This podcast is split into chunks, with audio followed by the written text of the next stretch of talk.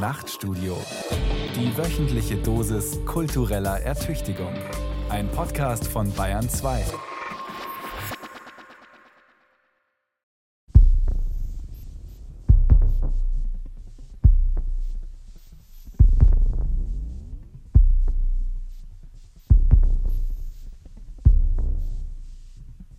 Krank sein. Die Mühsal aufzustehen, fiebrig daliegen, nachts sich lange hin und her wälzen und tagsüber vor sich hindämmern, Hilfe brauchen, so schwach sein, als wären wir um Jahrzehnte gealtert. Wenn wir krank sind, bekommen wir Besserungswünsche und Blumen. Menschen besuchen uns im Krankenhaus oder schicken uns Genesungswünsche. Manchmal aber ist die Reaktion auch ganz anders, abweisend, hämisch, verurteilend. Wir unterscheiden Krankheiten in Kinderkrankheit, in akute, chronische, unheilbare oder tödliche.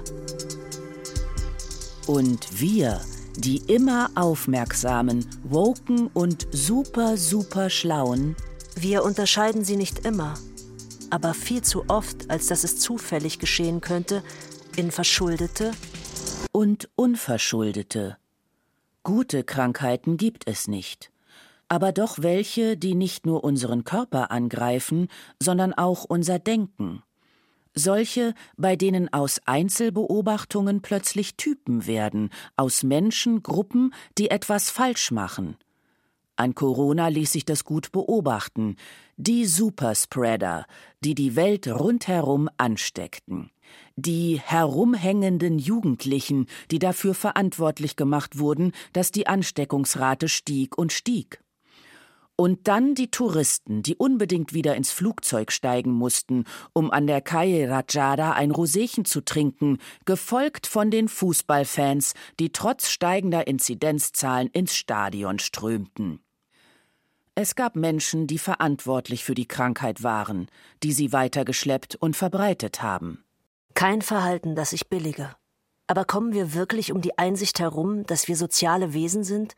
Menschen, die andere sehen wollen, mit ihnen reden und feiern, sie lieben und hassen wollen? Menschen, die sich nach Sex sehnen, der ohne körperliche Nähe auch nicht so der Burner ist. Die manchmal meinen, etwas unbedingt jetzt bekommen zu müssen, auch wenn der Austausch von Körperflüssigkeiten schon immer ein Infektionsrisiko bedeutet hat. Bei solch hormondominierten Begegnungen stand schon vor Corona die Vorsicht nicht immer an erster Stelle. Mein Krankheitsbild über Krankheit und Schuld von Martin Zein. Ich hatte Corona. Ein Virus war eingedrungen. Meine Anwesenheit zur Gefährdung geworden. 14 Tage Quarantäne. Lang für mich. Im Mittelalter wurden Leprakranke für ihr restliches Leben weggesperrt. Meine Quarantäne dagegen ein Wimpernschlag, ein Nichts. Allerdings zerdehnten Fieberträume meine Isolation, als liefen sie in quälend langsamer Zeitlupe vor meinem inneren Auge ab. Eine große Erleichterung, so plötzlich wie überraschend, nach elf Tagen wieder auftauchen zu dürfen, eine halbe Stunde ein Buch lesen zu können, eine unfassbare Erleichterung, das wieder zu können und nicht bloß stumpf wie ein Klotz dazuliegen. Eine zweite, eine wirklich große Erleichterung nach vier Wochen. Ich hatte niemanden angesteckt.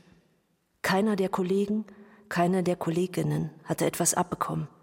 Ich war nicht nur kein Superspreader, ich war nicht einmal ein Spreader. Die Infektionskette war gerissen. Ich hatte niemanden mit einer Krankheit angesteckt, die die manchmal tödlich verläuft. In zwei bis drei Prozent aller Fälle. Was wäre gewesen, wenn eine Kollegin für sechs Wochen auf der Intensivstation gelandet und danach ihre Lunge nachhaltig geschädigt wäre? Wie hätte ich damit umgehen sollen, wenn ich bei dem die Krankheit glimpflich verlief, was so glimpflich heißt bei dieser Krankheit, kein Krankenhaus, keine künstliche Beatmung, kein Long-Covid, aber fast ein halbes Jahr Angst davor. Nie, nie wieder werde ich über Hypochonder lachen, die jedes Signal ihres Körpers als Krankheitssymptom deuten. Was, wenn ich am Tod eines Kollegen schuld gewesen wäre? Weil ich ihn angesteckt hätte, unabsichtlich natürlich. Aber trotzdem, könnte, müsste, dürfte ich dann zu seiner Beerdigung gehen? Täter? Opfer. Ein Gegensatzpaar. Nicht nur in der Rechtsprechung, auch im Alltag nutzen wir diese Dichotomie, um die Welt zu ordnen.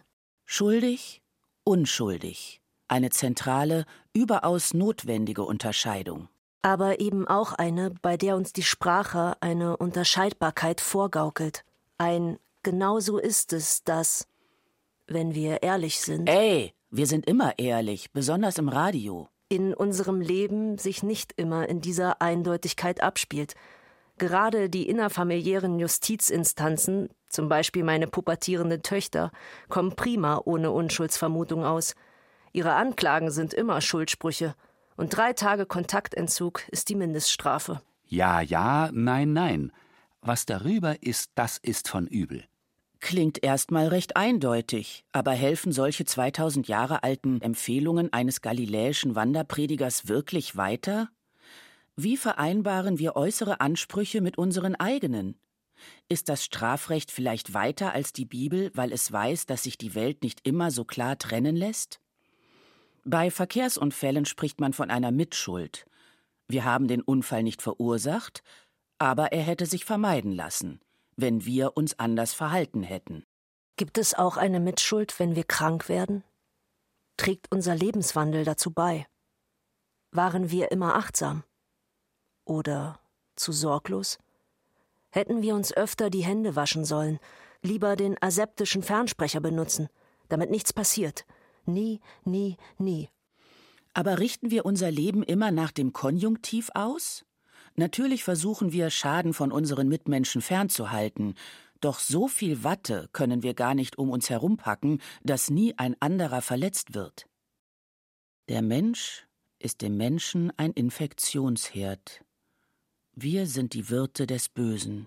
Wir schleppen es weiter. Das, was andere krank werden und sterben lässt. Am Beginn der Pandemie der Gedanke, dass es im Moment schwierig sei, zwischen einer übergriffigen Zwangsneurose und notwendiger Hygiene zu unterscheiden. Auf einmal war das Krankhafte das Vernünftige. Eine seltsame Verkehrung. Mit welchen Folgen? Wird es in zwei Jahren mehr Menschen geben, die sich aus Angst vor Infektionen die Haut von den Händen schrubben? Oder weniger, weil das Gefühl, etwas Rationales zu tun, den Zwang zum ständigen Einseifen abmildert?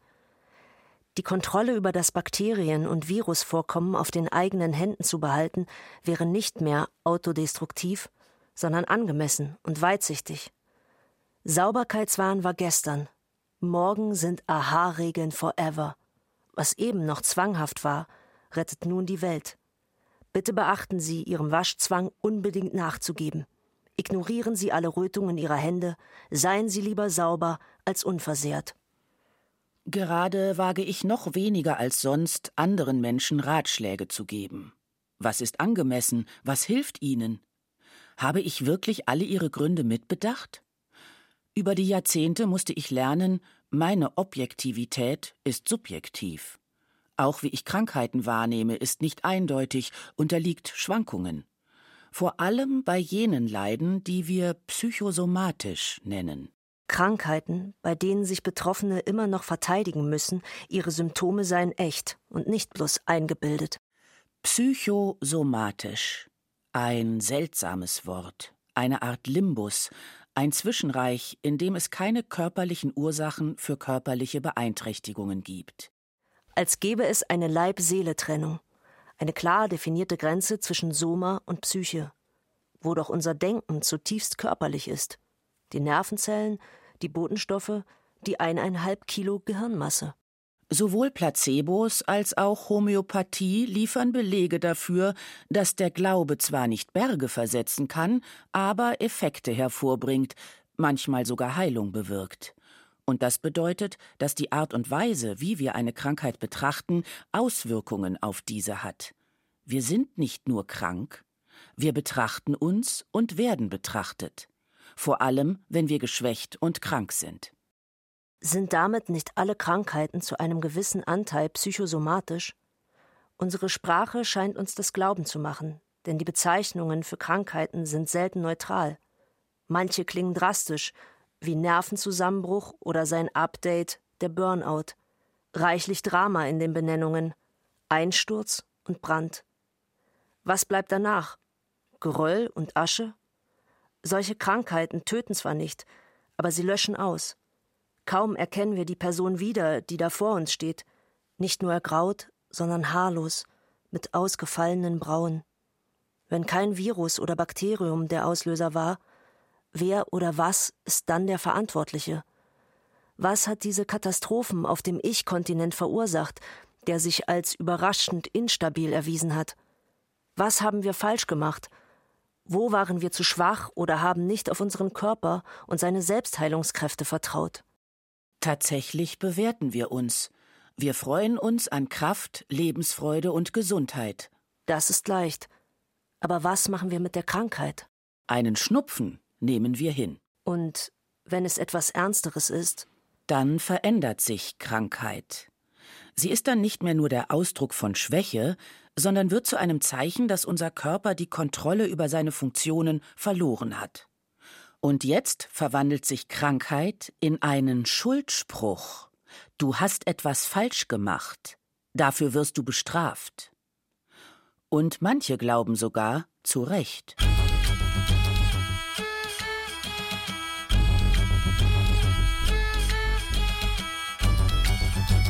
Der Satiriker Sebastian Brandt veröffentlichte 1496 eine Flugschrift über die Syphilis.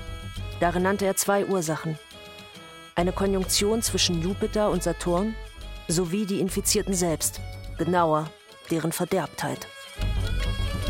500 Jahre medizinische Forschung haben die Wirksamkeit von Sternenkonstellationen deutlich reduziert. Anders verhält es sich beim Motiv der eigenen Schuld. Das scheint so unausrottbar zu sein wie die Grippe und in immer neuen Mutationen zurückzukehren. Eine Krankheit muss eine Ursache haben. Sich selbst der Ansteckung ausgesetzt zu haben, ist dabei eine, ja was, eine Schuld? Eine Unachtsamkeit. Eine Unvermeidlichkeit? Welche meiner Handlung war der auslösende Faktor? Welche gab den Ausschlag? Bei AIDS kann zum Beispiel einem Strichjungen kaum irgendeine rechtliche Sanktion auferlegt werden, um sein Treiben zu unterbinden. Einige mögen sich noch an die ersten Berichte und Reaktionen auf den Ausbruch der AIDS-Epidemie erinnern. Religiöse Eiferer, die quer durch alle Konfessionen einen wutgläubigen Bodensatz bilden, sahen darin die Strafe für ein sündhaftes Leben. Sie verstanden die durch das HI-Virus ausgelöste Krankheit als göttlichen Fingerzeig, weil homosexuelles Begehren gegen die Natur und biblischen Gebote verstoße. Begriffe wie Schwulenseuche machten die Homosexuellen zu Schuldigen und zu Tätern. Sie bekamen nicht nur die Krankheit, Sie trugen sie auch weiter. Sie waren also mehr Täter als Leidende. Es wird uns nichts anderes übrig bleiben und es wäre auch keine neue, sondern es ist eine Wiederentdeckung der alten Sexualmoral, die schon ihre Begründung hatte und ihre ethischen Normen nicht umsonst zur Unterdrückung etwa der Menschen gesucht hat, sondern weil sie sonst contra natura gegen die Natur geht. Sagte Bayerns damaliger Kultusminister Hans Zehetmeier über die Schwulenszene. Angesichts der Furcht, bald so hohe Fallzahlen wie in den USA zu haben, forderte CSU-Staatssekretär Peter Gauweiler harte Maßnahmen zur Eindämmung der Pandemie. All das war höchst umstritten und keineswegs nur nördlich des Mains. Trotz allem Widerspruch. Eine Wirkung erzielte der gesundheitspolitische Scharfmacher Menschen zu markieren, sie als Krankheitsüberträger auszugrenzen. Quarantäne hilft, die Ausbreitung einer Krankheit einzudämmen. Das ist unbestritten. Als Gauweiler vorpreschte, war allerdings bereits bekannt, dass Kondome wirksam die Übertragung verhindern. Deswegen sahen viele in der Ausgrenzung einen Fehler. Wir bekämpfen die Krankheit, nicht die Betroffenen, mahnte Bundesgesundheitsministerin Rita Süßmuth. Und Gesundheitsämter sind keine Polizeibehörden. Tatsächlich ließ sich binnen weniger Jahre die Zahl der Neuinfektionen deutlich senken. Von 6000 im Jahr 1987 auf jährlich 3000 seit Mitte der 90er. Die Pandemie konnte eingedämmt werden, trotz Strichern, Fixern und Schwulen. Wir sind nicht nur Kinder unserer Zeit, sondern auch einer gesellschaftlichen Hierarchie. Herrschaft sickert in uns ein, in unser Denken, unser Sprechen und unsere Schuldgefühle. Wir fühlen uns schuldig, weil wir ganz offenbar nicht alles Menschenmögliche getan haben, um nicht krank zu werden. Wo kommt dieses Denkmuster her? Wieso konnte es sich über Jahrhunderte halten? Eine Quelle, vielleicht sogar der Patient Null, war der amerikanische Protestantismus.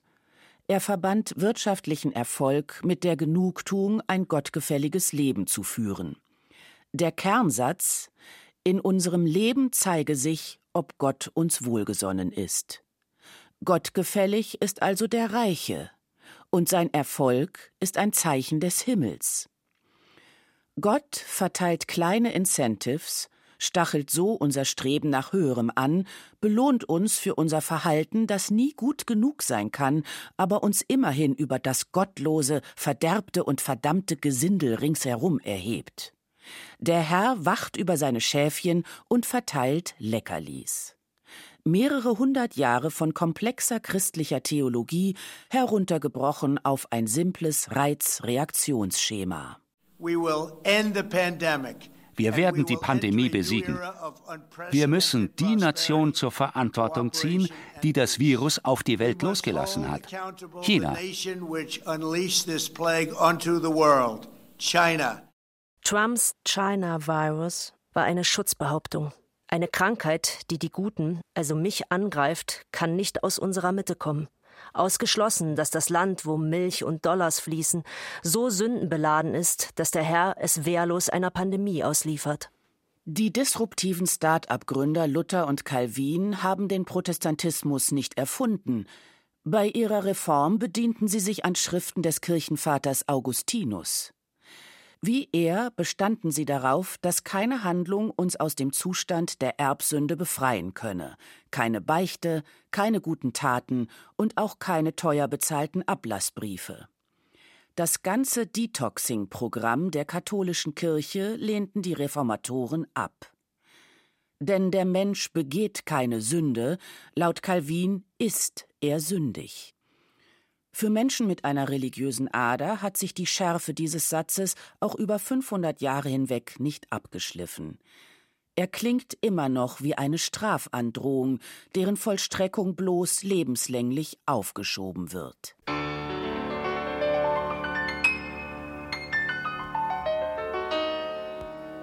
Die Bibel weiß allerdings nichts von einer Erbsünde. Die Idee eines Peccatum originale entstand in der Frühphase des Christentums. Es dauerte eine gewisse Zeit, bis alle abweichenden Gedankengebäude als Häresie verurteilt waren. Danach stand fest, mit dem Sündenfall von Adam und vor allem von Eva kam der Tod in die Welt, aber eben auch das Abfallen von Gottes Wort.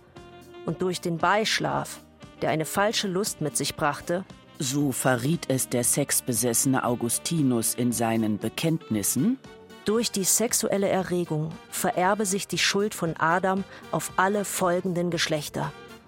Die Theologin Uta Ranke-Heinemann meinte dazu lapidar, wie viele Neurotiker hat er Liebe und Sexualität auseinandergerissen.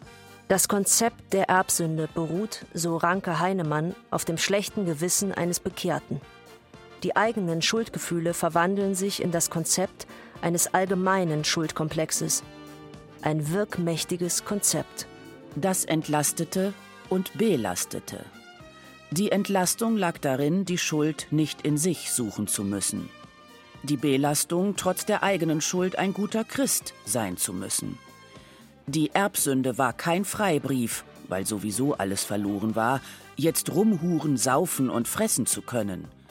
Gewiss war nur die Verdammnis, die Erlösung aber stellte für jeden ein schwieriges Unterfangen dar, denn der Verdammnis entkamen die Christen nur durch den Akt der Gnade, respektive durch ihre Glaubensanstrengungen. Für viele Gemeindemitglieder lag jedoch die Entscheidung, ob man zu den Bösen oder Guten gehöre, zu sehr in der Zukunft. Sie wollten handgreifliche Belege dafür, zu den Gerechten zu gehören. Es kommt eher ein Kamel durch ein Nadelöhr als ein Reicher in den Himmel. Diese Bibelpassage geriet aus dem Blick, beziehungsweise wirkte eher untergründig. In protestantischen Gegenden trugen im Barock alle das karge Schwarz, die Reichen allerdings aus feinstem flandrischem Tuch. Der Unterschied war klein, aber sichtbar. Gott hält seine Hand über uns, mein Schwarz ist nicht dein Schwarz. Ganz unsichtbar sollte Reichtum nicht sein. Aber unsichtbar genug, um zu zeigen, der Herr meint es gut mit den Seinen. Und was ist, wenn meine Krankheit sichtbar wird und damit meine Schuld offenkundig, entweder vor dem strafenden Gott oder seiner modernen Variante, dem empfindsamen Körper? AIDS und Corona zeigen, immer noch denkt die Gesellschaft Krankheit und Schuld zusammen. Aber stimmt diese historische Herleitung wirklich? Die Zahl derer, die Krankheit als eine Strafe Gottes für unsere Sünden ansehen, ist heutzutage überschaubar geworden. Auch führte uns die Medizin mit der Entdeckung von Viren, Bazillen und Krebszellen deutlich vor Augen, dass Krankheiten irdische Ursachen haben. Sie sind Natur und kein Schuldspruch. Aber sind wir, die Modernen, die Aufgeklärten, wir, die wir auch nach Monaten noch täglich die Corona-Nachrichten hören und lesen, sind wir wirklich frei davon?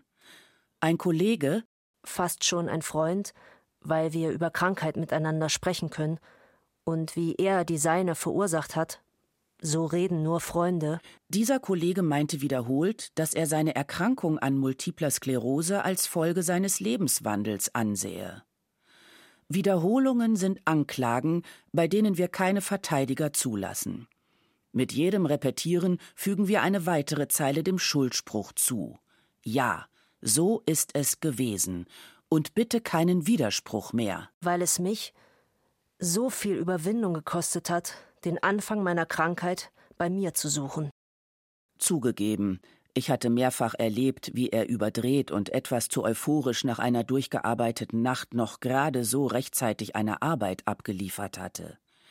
Ja, er war schon lange nicht mehr schlank, nicht im Normgewicht. Aber wird, wer so ausschaut, wer so lebt, automatisch krank? Ein Freund, zurückgeworfen auf sich selbst, nicht mehr in der Lage, die eigene Person vor der heranbrandenden Schuldgefühlwelle zu schützen, der sich verunsichert in einen Schutzraum zurückzieht. Wie kann jemand meiner Selbstbezichtigung widersprechen? Ich war es selbst. Eine Schuld, für die es keine Buße, keinen Ablass gibt, die ich täglich mit einem Stück meiner Gesundheit abtrage. Ich war es selbst. Immerhin damit ist geklärt, ich muss nicht mehr darüber nachdenken. Ich habe Frieden geschlossen mit meinen Schuldgefühlen. Eine extrem teuer erkaufte Entlastung, weniger wert zu sein als ein Gesunder, der alles richtig gemacht hat, aber immerhin stabilisiert durch die Erklärung. So sieht Rationalität aus, hinter deren Rücken die Schuldgefühle feixend Fratzen ziehen. Denn sie haben gewonnen. Als ich vorsichtig, aber doch erkennbar skeptisch nachfragte, ob er denn Studien kenne, die da einen Zusammenhang sehen, da verneinte er. Aber ich habe die Krankheit gebraucht, um mein Leben zu ändern. Und dann riet er mir Du arbeitest auch zu viel. Pass auf dich auf. Treib mit deinem Körper keinen Schindluder. Ein guter Rat und ein problematischer Gedankengang, weil er das Verursacherprinzip einführt. Wenn du das und das nicht getan hättest, dann wäre es nicht passiert. Was hat den Schalter umgelegt und den Immunzellen den Befehl gegeben, die eigenen Nervenzellen anzugreifen? Medizinisch ist diese Frage bei multipler Sklerose bisher nicht beantwortet worden. Das weiß mein gebildeter Freund sicher selbst. Also warum kasteit er sich mit der Aussage, er wäre selbst schuld? Muss es immer einen Schuldigen geben? Wenn jemand multiple Sklerose bekommt, also eine nicht ansteckende Krankheit, ist er dann schuld? Zumindest mitschuldig? Sind Schuldgefühle ein Krebsgeschwür, das überall Metastasen ausbildet? Wir können diese Welt nicht nur nicht lebendig verlassen, wir können sie auch nicht ohne Schuld verlassen. Manche, wie Augustinus oder sein Schüler Martin Luther, glaubten sogar, wir werden mit ihr geboren, mit einer solchen Menge Schuld, dass kein Leben reicht, sich aus ihr herauszuarbeiten. Es gibt ein Schlaraffenland, umgeben von einem Berg aus Hirse, und es gibt unser profanes Leben, umgeben von Gebirgszügen aus Schuld. Und es gibt den alleinselig machenden Katholizismus und den noch mehr alleinselig machenden Protestantismus sowie diverse weitere Religionen, Sekten und Splittergruppen, die uns helfen wollen, trotzdem das Leben durchzustehen. Auf dem Konzil von Trient, das 1545 begann, wurde übrigens entschieden, dass die Taufe den Menschen von aller Schuld reinwasche. Das Konzept Erbsünde war passé. Ab jetzt ging es darum, Menschen nicht mehr zu verurteilen, sondern ihnen zu helfen. Karl Marx sagt, Religion ist das Opium für das Volk. Ja, so wird er meistens zitiert. Tatsächlich steht da Religion ist das Opium des Volkes. Aber direkt davor schreibt er Die Religion ist der Seufzer der bedrängten Kreatur. Religion sperrt niemanden einfach so in einen Schuldturm ein. Es mag keine Erbsünde geben, wie schön. Aber das Gefühl, nicht richtig durchs Leben zu gehen, Menschen schlecht behandelt, sie verletzt zu haben, dieses Gefühl bleibt. Und selbst die Opiumvolkskirchen haben versucht, den Seufzer der bedrängten Kreatur zu hören, uns an die Hand zu nehmen, wenn wir an uns selbst verzweifeln, und den Bannkreis der Schuld gemeinsam zu verlassen. Hätte ich auf die Kollegin, die mit Mitte 20 tot in ihrer Wohnung aufgefunden wurde, besser aufpassen müssen? Es hätten noch sechs Jahrzehnte Leben vor ihr liegen sollen. Da klafft jetzt nur noch ihr Grab. Hätten Gespräche geholfen? Es geht hier nicht bloß darum, wie ein Grabungsleiter die tieferen Schichten der Schuld sorgsam freizulegen, um sie voller Interesse zu betrachten. Klar, es gibt auch einen Narzissmus des Selbstmitleids, auch einen der Selbstkasteiung. Und der nervt bloß, der erklärt zu wenig durch sein Spiegelkabinett aus tausenden moralisch gebrochenen Ich geb alles, um mich zu bessern Selfies. Es ist wahr. Theologische Fragestellungen als Letztbegründung stehen seit längerem auf der roten Liste bedrohter menschlicher Tätigkeiten. Manche emigrierten und fanden eine neue Heimstatt im Humanismus oder in der Aufklärung. Mit sich nahmen sie aber, was unter der Oberfläche von Nächstenliebe und anderen Tugenden schlummerte die Schuld. Deswegen ist sie nicht verschwunden. Wir mögen nicht mehr in die Kirche gehen, aber die Kirche ist in unseren Köpfen. Max Weber ist der Erste, der, neben der Dampfmaschine und der Buchführung, die protestantische Ethik als zentralen Motor des Kapitalismus beschreibt. Denn Wirtschaftsordnungen operieren nicht nur mit Geld, auch wenn das die Hauptsache ist. Aber welche Bedeutung sie dem Gewinn beimessen, beruht auf einem Undermining of Meaning, einem Stollensystem von Bedeutungen, wie Edgar Allan Poe das genannt hat.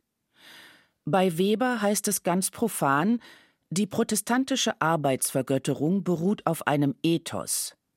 Raffgier, so der Soziologe, gab es immer und überall, was neu war am Protestantismus?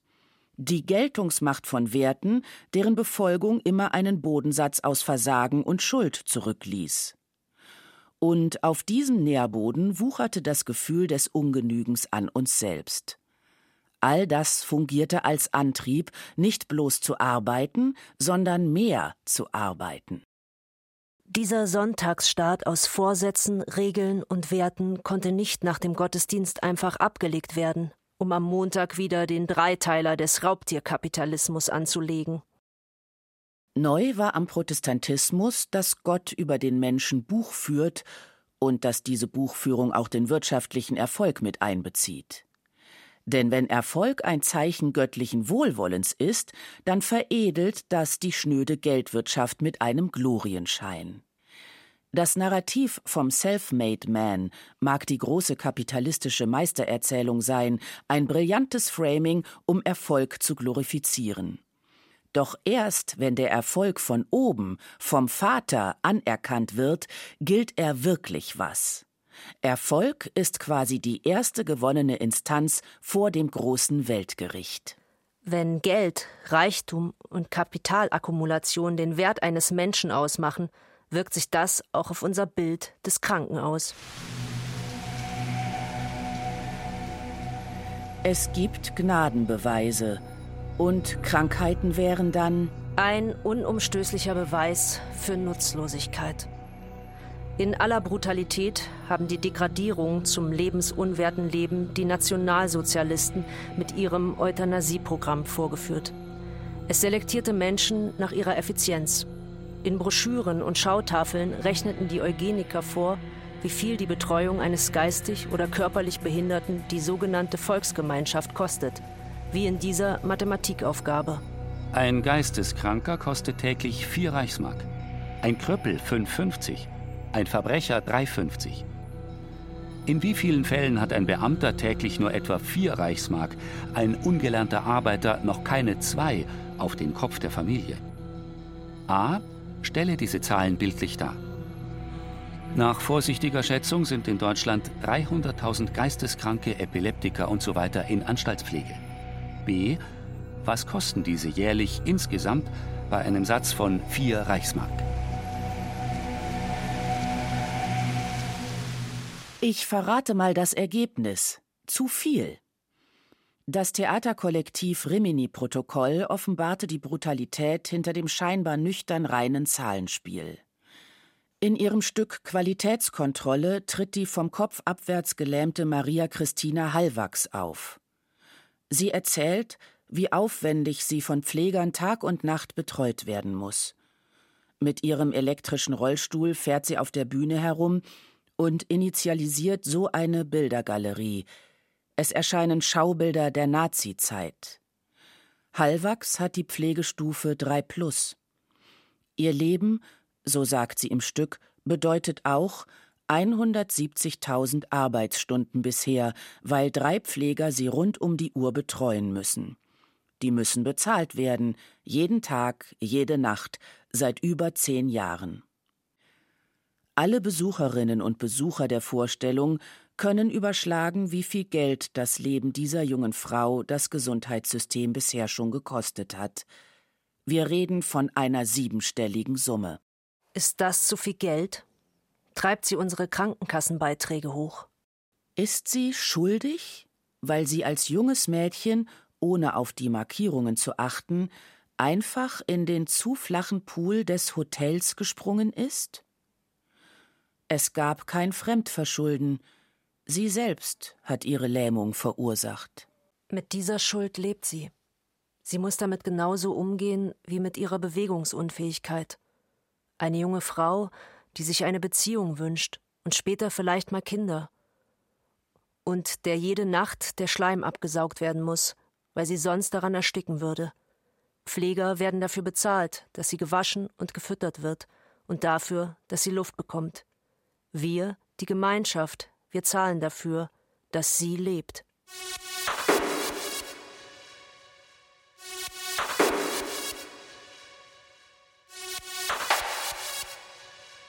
Euthanasie. Der gute Tod, wie es übersetzt heißt, wird in einigen Ländern aktive Sterbehilfe genannt. In Deutschland geht das nicht nachdem die Nationalsozialisten aus Krankenhäusern und Heimen Menschen-Schlachthäuser gemacht hatten. Die Kosten-Nutzen-Rechnung als Instanz, die über Tod und Leben entscheidet, findet sich auch woanders. Allerdings abgemildert. Nicht das Leben wird den Menschen genommen, aber ihre Fähigkeit, Leben weiterzugeben. Das nennt sich dann Sterilisationsprogramm. Neben Deutschland tat sich da besonders das demokratische und tiefprotestantische Schweden hervor. Zwischen 1935 und 1976 wurden über 60.000 Menschen zwangsweise sterilisiert, zumeist Frauen. Als Krankheitsbild, also als Indikation, dienten Alkoholismus, Mischling oder Debilität. Als Symptome waren anerkannt verwirrt, dämlich oder religiös verwirrt. Ein Vordenker dieses Programms war Gunnar Myrdal, ein renommierter Wissenschaftler und späterer Träger des Friedenspreises des deutschen Buchhandels sowie Wirtschaftsnobelpreisträger. 1934 schrieb er zusammen mit seiner Frau Alva das Buch Die Krise der Bevölkerungsfrage. Darin forderten sie ein schonungsloses Sterilisationsprogramm, um hochgradig lebensuntaugliche Individuen auszusondern. Die Befürchtung, eines Tages werde die Sozialhilfe, die das Wissenschaftlerpaar befürwortete, nicht mehr bezahlbar sein.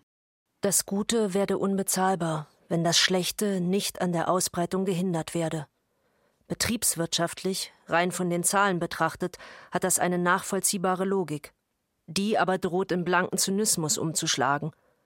Machen wir eine Beispielrechnung. Schweizer Ökonomen haben pro verlorenes Lebensjahr 100.000 Franken angesetzt. Nirgends auf der Welt macht ein Staat ein Angebot wie dieses.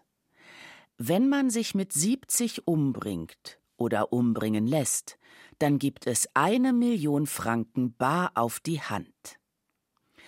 Der Nutzen für das Staatswesen immense Einsparungen durch einbehaltene Rentenzahlungen plus entfallene Kranken- und Pflegekosten. Wirklich nirgendwo? Was ist von einer Modellrechnung zu halten, in der die Gesellschaft alte Menschen sterben lässt, weil ihr Fortleben nicht genug zählt, um die wirtschaftlichen Folgekosten aufzuwiegen? Eine absurde Frage? Keineswegs. Corona brachte ganz neue Abwägungen hervor. Was war wichtiger im Januar 2021? Die Verhinderung eines Wirtschaftseinbruchs oder das Leben von 80-Jährigen? Das Durchschnittsalter der Corona-Toten liegt, das ist bekannt, bei etwa 84 Jahren. Und äh, da stirbt man an Corona oder auch an etwas anderem. So ist es nun einmal. Menschen sterben. Christoph Lüttke war Mitglied der Bayerischen Ethikkommission und wurde unmittelbar nach diesem Interviewaussagen im Januar 2021 geschasst. Welche Rechnung hatte er aufgemacht? Ein strenger Lockdown hat Folgen, in erster Linie wirtschaftlicher Natur. Schweden hatte einen geringeren Wirtschaftseinbruch, auch die USA erholten sich schneller als Deutschland. Aber in beiden Ländern war die Sterberate an Covid höher. Wie viele Leben sind uns zwei Prozent Wirtschaftswachstum wert? Offenbar ein Oxymoron. Wirtschaftsethik. Ein Widerspruch in sich selbst denn es stellt eine unethische Frage Wie wirtschaftlich müssen Menschen sein, damit sie einen Mindestanspruch auf Ethik haben? Nebenbei, auch sonst stimmt die Rechnung des Wirtschaftsethikers nicht. Sie bezog nicht alle Kosten mit ein, denn vor dem Sterben steht ja meist das Leiden. Die Menschen sterben oft nach wochenlangen Aufenthalten in Intensivstationen. Auch das kostet, und wer je auf einer Pflegestation gearbeitet hat, kennt den Unterschied zwischen einem friedlichen Tod im Bett und dem langsamen Ersticken trotz künstlicher Beatmung. Zugegeben, das ist schwer zu berechnen, außer man zieht sich dabei eine Plastiktüte über den Kopf und hält sie zu. Und wenn es Lüttges Mutter gewesen wäre? Oder ein 30-jähriger Facharzt für Intensivmedizin, Vater zweier Kinder? Wenn ich? Wenn du? Es ist ein zivilisatorischer Fortschritt, das Leben von Menschen nicht auf Heller und Pfennig zu berechnen. Ich jedenfalls würde mein Leben nicht für 0,0004 Prozent des Bruttosozialprodukts hergeben. Es ist ein Fortschritt, keine Rechnung zwischen Gesunden und Kranken aufzumachen, denn die Grenze ist sowieso durchlässig.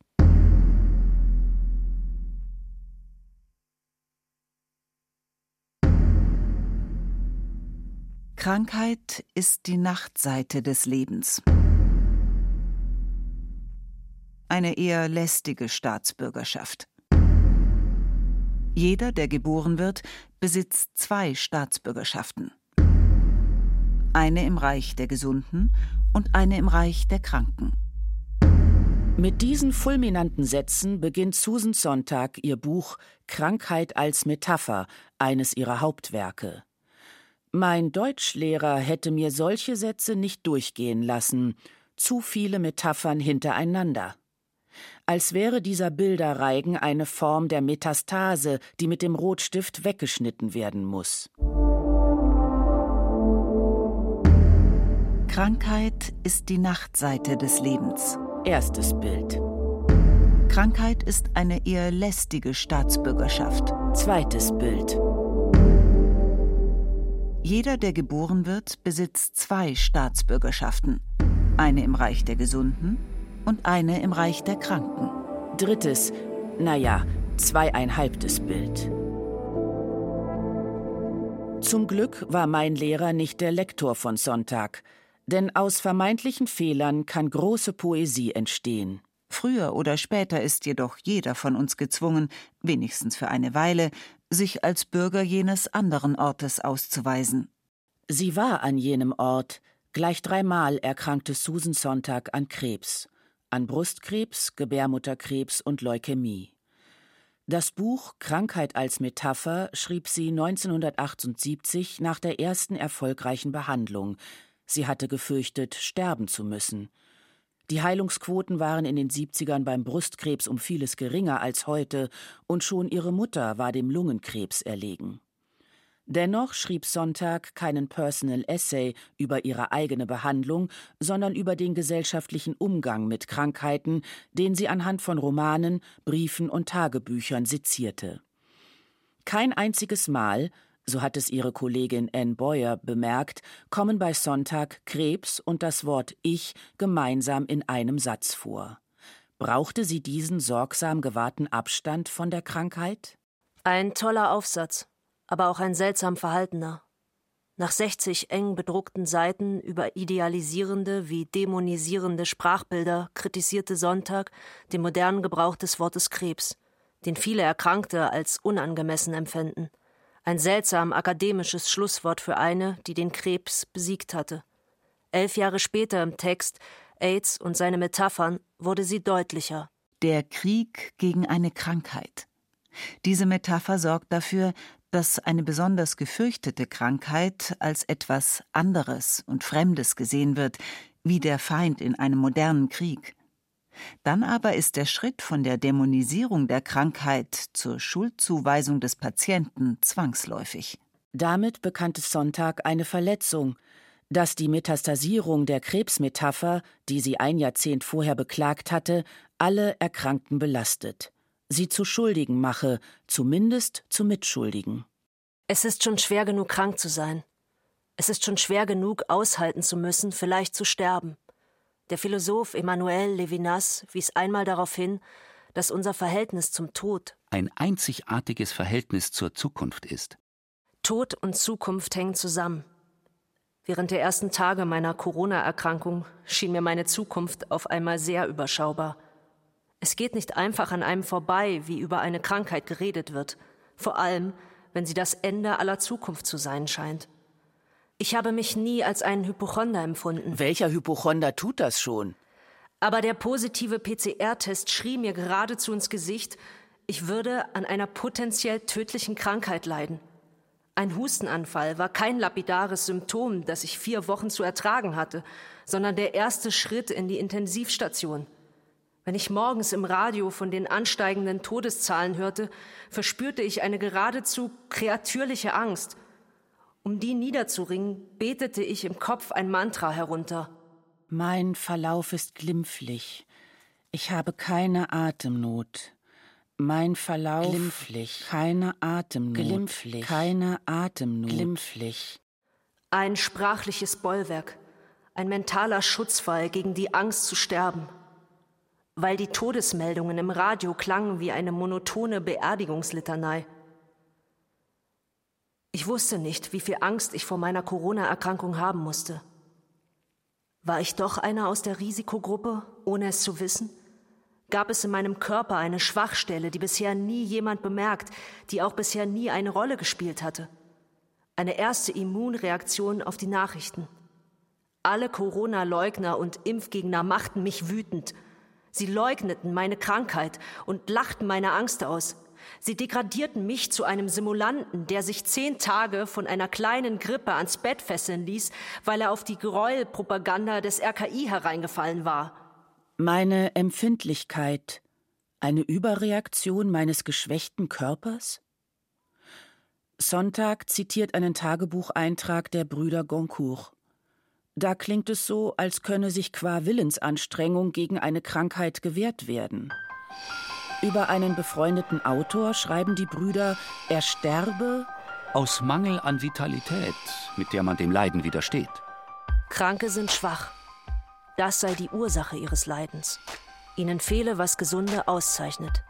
Lebenswille. So sind sie für den Tod eine leichte Beute. Denn Leben ist nichts für solche, die krank werden. Solche, die sich schuldig bekennen müssen, nicht stark genug fürs Leben zu sein. Ist es mimosenhaft, solchen Sozialdarwinismus nicht aushalten zu können? Solchen intellektuellen Mikropartikelmüll, der einem mit jeder Wiederholung mehr das Gehirn verstopft, bis kein vernünftiger Gedanke mehr durchkommt. Vielleicht hat Sonntag deswegen nicht von ihrem Krebs gesprochen, um nicht mit billigem Mitleid abgefertigt zu werden, aber auch um die Debatte über Schuld nicht am Beispiel ihres Körpers führen zu müssen. Es liegt ein Trost darin, die Krankheit verdrängen zu können. Es liegt ein Trost darin, wieder mit dem Arbeiten beginnen zu können, so als wäre ich schon wieder ganz gesund. Aber inwieweit ist diese Rückkehr zur Arbeit, inwieweit ist dieser Arbeitsethos auch eine Verleugnung der Krankheit? Wird hier die Grenze zwischen den zwei Staatsbürgerschaften, jener der Krankheit und jener der Gesundheit, wieder hochgezogen? Die Essayistin Joan Didion führte alles an, was sie zu wissen glaubte, um den Tod ihres Mannes und wenig später dem ihrer Tochter wenigstens Sprache und Verstehen entgegensetzen zu können. Das Jahr magischen Denkens heißt ihr Personal Essay, in dem wissenschaftliche Erklärungsversuche wenig Trost bieten. Der Tod hat die Zukunft mit ihrem Mann, mit ihrer Tochter zerstört. Dem sieht sie ins Auge eine kühne und traurige Haltung einer Ehefrau und Mutter, die dem Sterben ihrer zwei liebsten Menschen zusehen musste. Eine Autorin, die wie kaum eine andere die Reiche des Schmerzes durchstreift hat. Wessen Mann stirbt schon direkt vor einem am Esstisch? Wessen Tochter fällt zweimal ins Koma und stirbt mit 39? Zwei Trauerbücher schrieb sie daraufhin, die einen Weg hinausweisen aus der Trauer, bevor sie zum Symptom Melancholie, zur Krankheit, Depression wird. Didion sucht Halt in medizinischen Recherchen. Ihre Kollegin Susan Sonntag findet ihn im Durchforsten der Literatur nach Metaphern. Zwei Herangehensweisen und doch ein Ziel? Manchmal will es scheinen, als gäbe es diese Bücher nur, weil die beiden Autorinnen wieder in Tritt kommen wollten wieder der Mensch zu werden, den beider Krankheit und der Kampf gegen sie fast haben verschwinden lassen. Der erste Arbeitstag nach vier Wochen Rekonvaleszenz. Mein Geschmackssinn war weg, meine Ausdauer war weg, meine Zuversicht war weg. Ich saß vor dem Computer und hatte Angst vor einer Aufgabe, die ich sonst mehr oder minder mühelos erledigte. Ich wusste nicht mehr, ob ich schreiben konnte denn dazu gehört die Fähigkeit, sich konzentrieren zu können. Nach zwei Wochen Fieberdumpfheit und zwei weiteren Wochen, in denen ich nur kurze Artikel lesen, aber mich nicht auf ein Buch konzentrieren konnte, war ich mir nicht mehr sicher, ob ich einen sinnvollen Zusammenhang auf einem Raum von 4000 Zeichen zustande brächte. An diesem Tag bin ich früh nach Hause gefahren, langsam gehend, als sei ich durch Corona 20 Jahre gealtert. Nach kaum sechs Stunden erschöpft, aber glücklich. Der Artikel war fertig geworden. Ich weiß nicht, ob er gut war. Was ich weiß, ich habe an diesem Tag zu glauben begonnen, wieder ganz gesund zu werden. Nicht alle werden wieder gesund. Und natürlich suchen wir dafür Gründe, auch bei uns.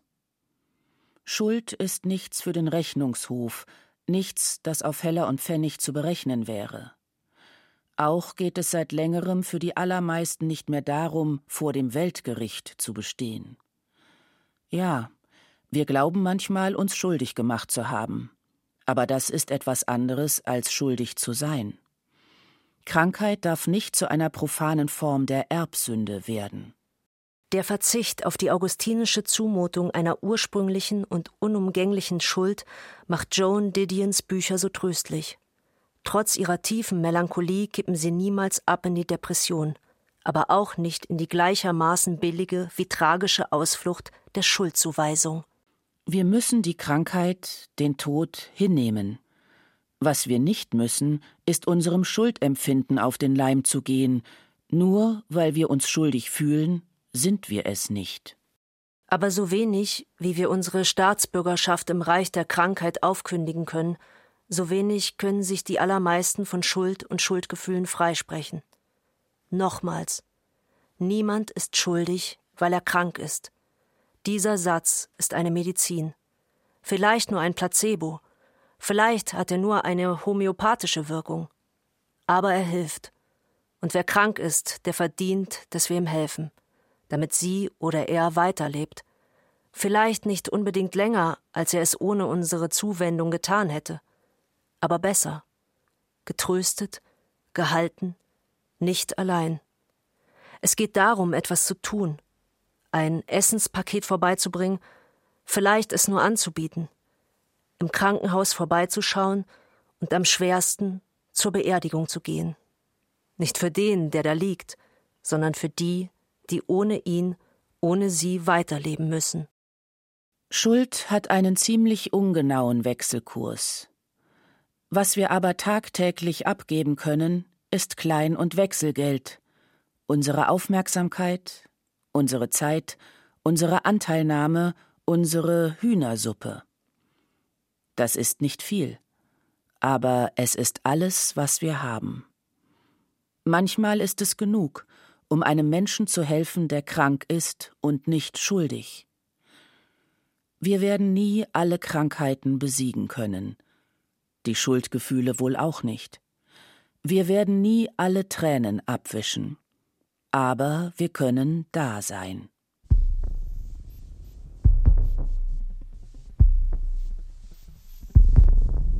Mein Krankheitsbild über Krankheit und Schuld von Martin Zein.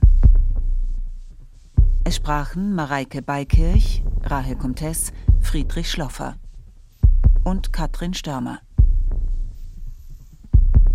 Technik Ruth Maria Ostermann. Regie der Autor. Redaktion Ulrich Bassange. Eine Produktion des Bayerischen Rundfunks 2022.